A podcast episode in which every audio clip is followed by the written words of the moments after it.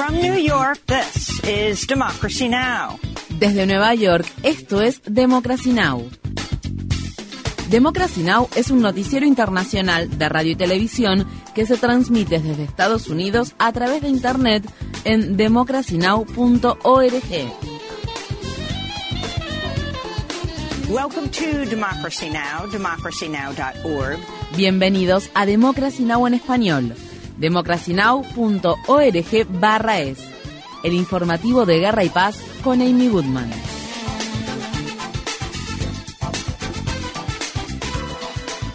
El presidente Biden ha ganado las elecciones primarias del Partido Demócrata en el estado de Michigan, a pesar de que más de 100.000 personas seleccionaron la opción no comprometido como parte de una protesta contra el apoyo de Biden a los ataques de Israel contra Gaza. La opción no comprometido indica que los votantes apoyan al partido, pero no están a favor de ninguno de los candidatos que aparecen en las papeletas. Si bien Biden obtuvo alrededor del 81% de los votos en Michigan, 13,3% de los votantes seleccionaron la opción no comprometido. En las últimas semanas, varias organizaciones árabe-estadounidenses encabezaron llamamientos instando a los votantes a seleccionar dicha opción. La iniciativa Listen to Michigan se había fijado el objetivo de 10.000 votos no comprometidos, pero logró obtener 10 veces más, lo que supone una sexta parte del total de los votos que recibió Biden. La coordinadora de la iniciativa Listen to Michigan, Leila Elabed, habló el martes por la noche.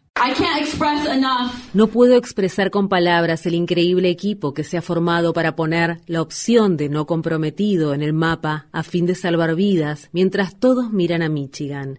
Quiero recordarles a todos que un voto a la opción no comprometido equivalía a un voto humanitario. Nosotros emitimos este voto para salvar tantas vidas como sea posible.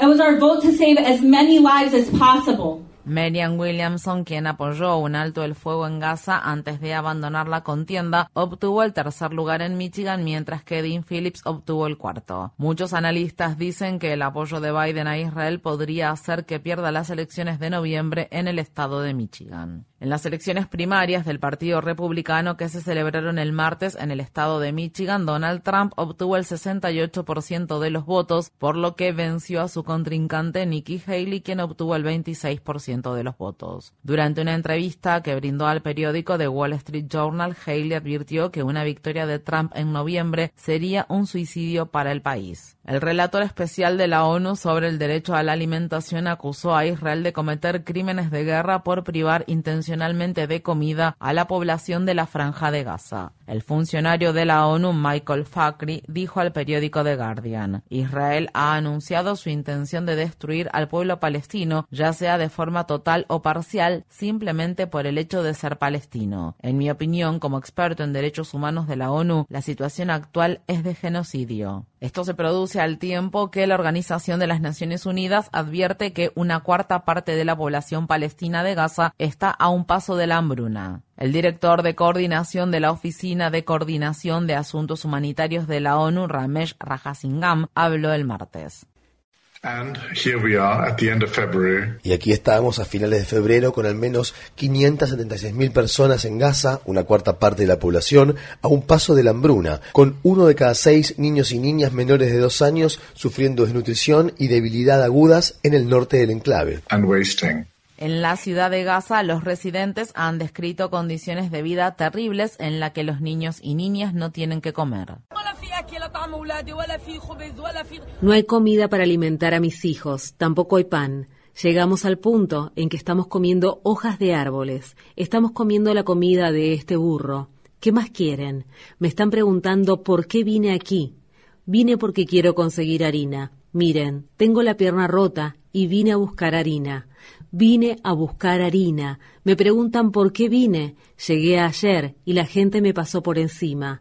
Vine hoy, incluso si existe la posibilidad de que muera. Quiero llevar un saco de harina porque no puedo alimentar a mis hijos. No tengo nada para darles de comer a mis hijos. Aunque muera, me quedaré aquí.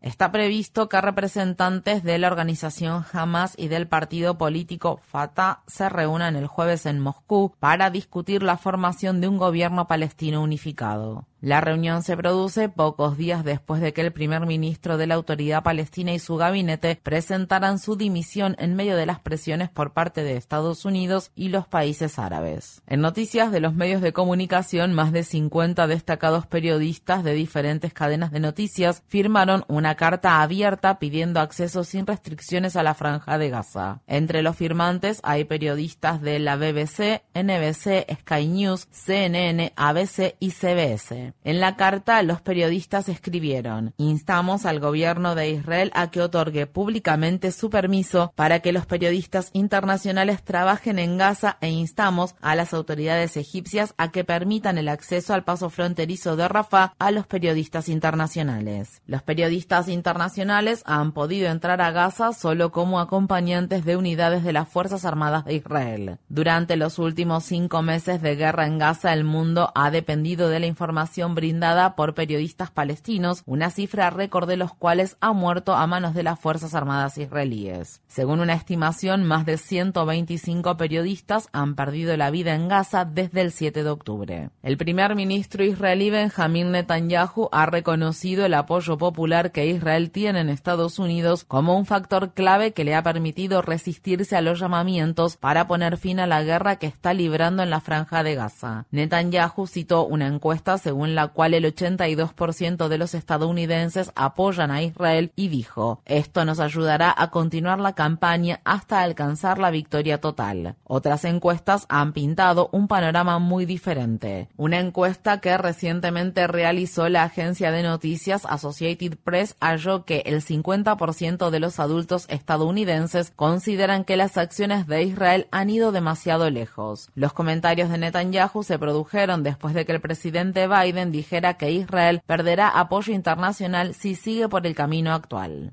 El martes, el presidente Biden recibió en la Casa Blanca a líderes del Congreso para conversar sobre cómo evitar una paralización parcial de los servicios gubernamentales y presionar para que se apruebe un paquete de ayuda militar de 95 mil millones de dólares para Ucrania, Israel y Taiwán. El presidente de la Cámara de Representantes, el republicano Mike Johnson, se negó a programar una votación sobre el proyecto de ley de ayuda militar, el cual ya fue aprobado por el Senado. Biden declaró públicamente que las de la inacción a la hora de aprobar el paquete de ayuda para Ucrania son nefastas. En Estados Unidos, una planta de armas nucleares que se encuentra en las afueras de la ciudad Amarillo se vio obligada el martes a cerrar sus puertas debido al incendio forestal que azota Texas, que ha sido considerado el quinto más grande en la historia del estado. Desde el lunes, el incendio de Smokehouse Creek ha quemado más de 120.000 hectáreas de tierra. Las autoridades han ordenado la evacuación de partes de Texas y Oklahoma. El gobernador de Texas, Greg Abbott, ha emitido declaraciones de desastre para 60 condados, al tiempo que las temperaturas se han disparado en toda la región. En la ciudad de Dallas, la temperatura superó el martes los 34 grados Celsius. Asimismo, se han batido récords de calor en toda la región medio oeste del país. En otras noticias climáticas, la secretaria del Tesoro de Estados Unidos, Janet Yellen, se reunió el martes en la ciudad de Sao Paulo con la ministra de Medio Ambiente de Brasil, Marina Silva. Silva. Silva advirtió que la emergencia climática podría conducir a una mayor cantidad de conflictos a nivel mundial.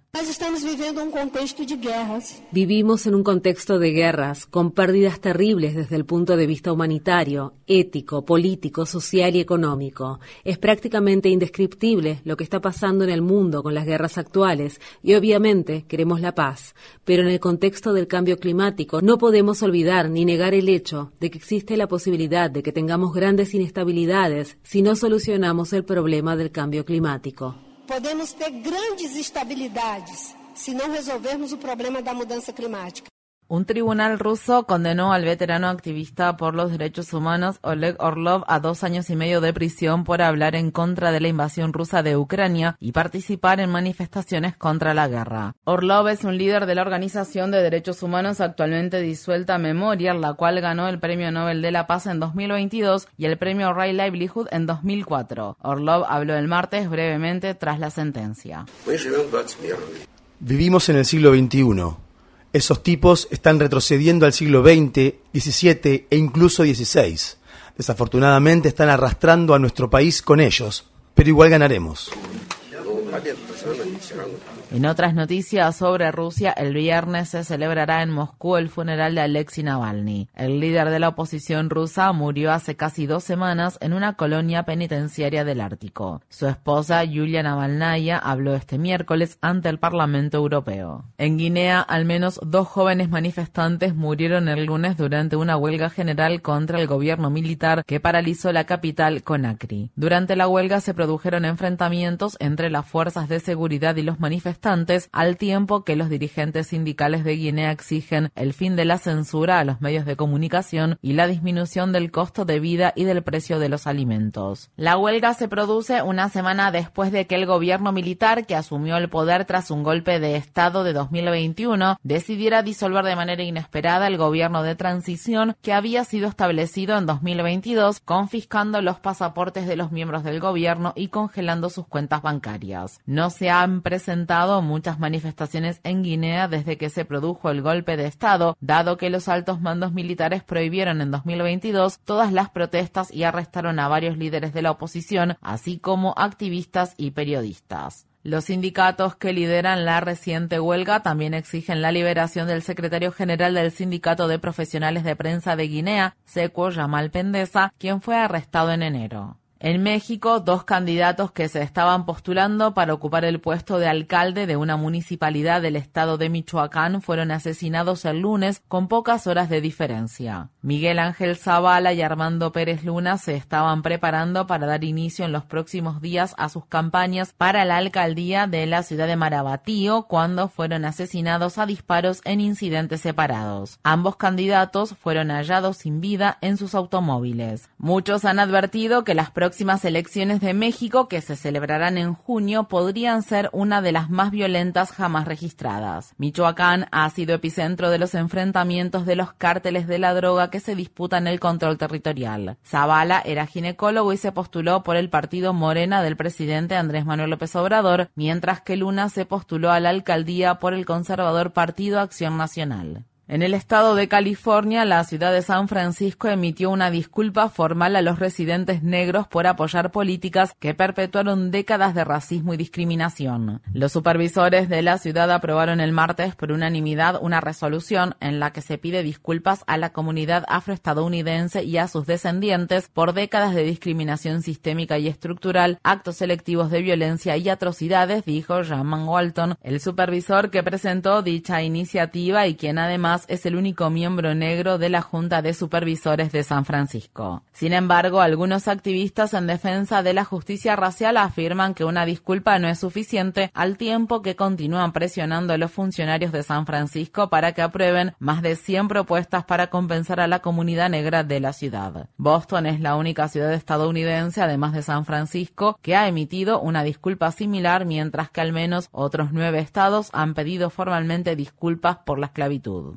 En noticias laborales, miles de trabajadores por hora de una planta que la compañía Mercedes-Benz posee en la localidad de Vance, estado de Alabama, firmaron tarjetas de suscripción al sindicato United Auto Workers. Más de la mitad de unos 6.000 empleados dijeron estar de acuerdo con unirse al sindicato, lo que significa una victoria importante para el sindicato en una de las plantas de Mercedes-Benz más grandes de Estados Unidos. Los trabajadores exigen salarios más altos y mejores condiciones laborales. En un comunicado, Jeremy Quien trabaja para Mercedes, dijo, no hemos tomado este paso a la ligera. Durante años nuestros salarios se han ido quedando cada vez más atrás, mientras que Mercedes ha ganado miles de millones de dólares. A principios de febrero, la mayoría de los trabajadores de una planta que la compañía Volkswagen posee en la ciudad de Chattanooga, estado de Tennessee, firmaron tarjetas de suscripción al sindicato United Auto Workers. Infórmate bien. Visita nuestra página web democracynow.org/es. Síguenos por las redes sociales de Facebook, Twitter, YouTube y SoundCloud por Democracy Now! es.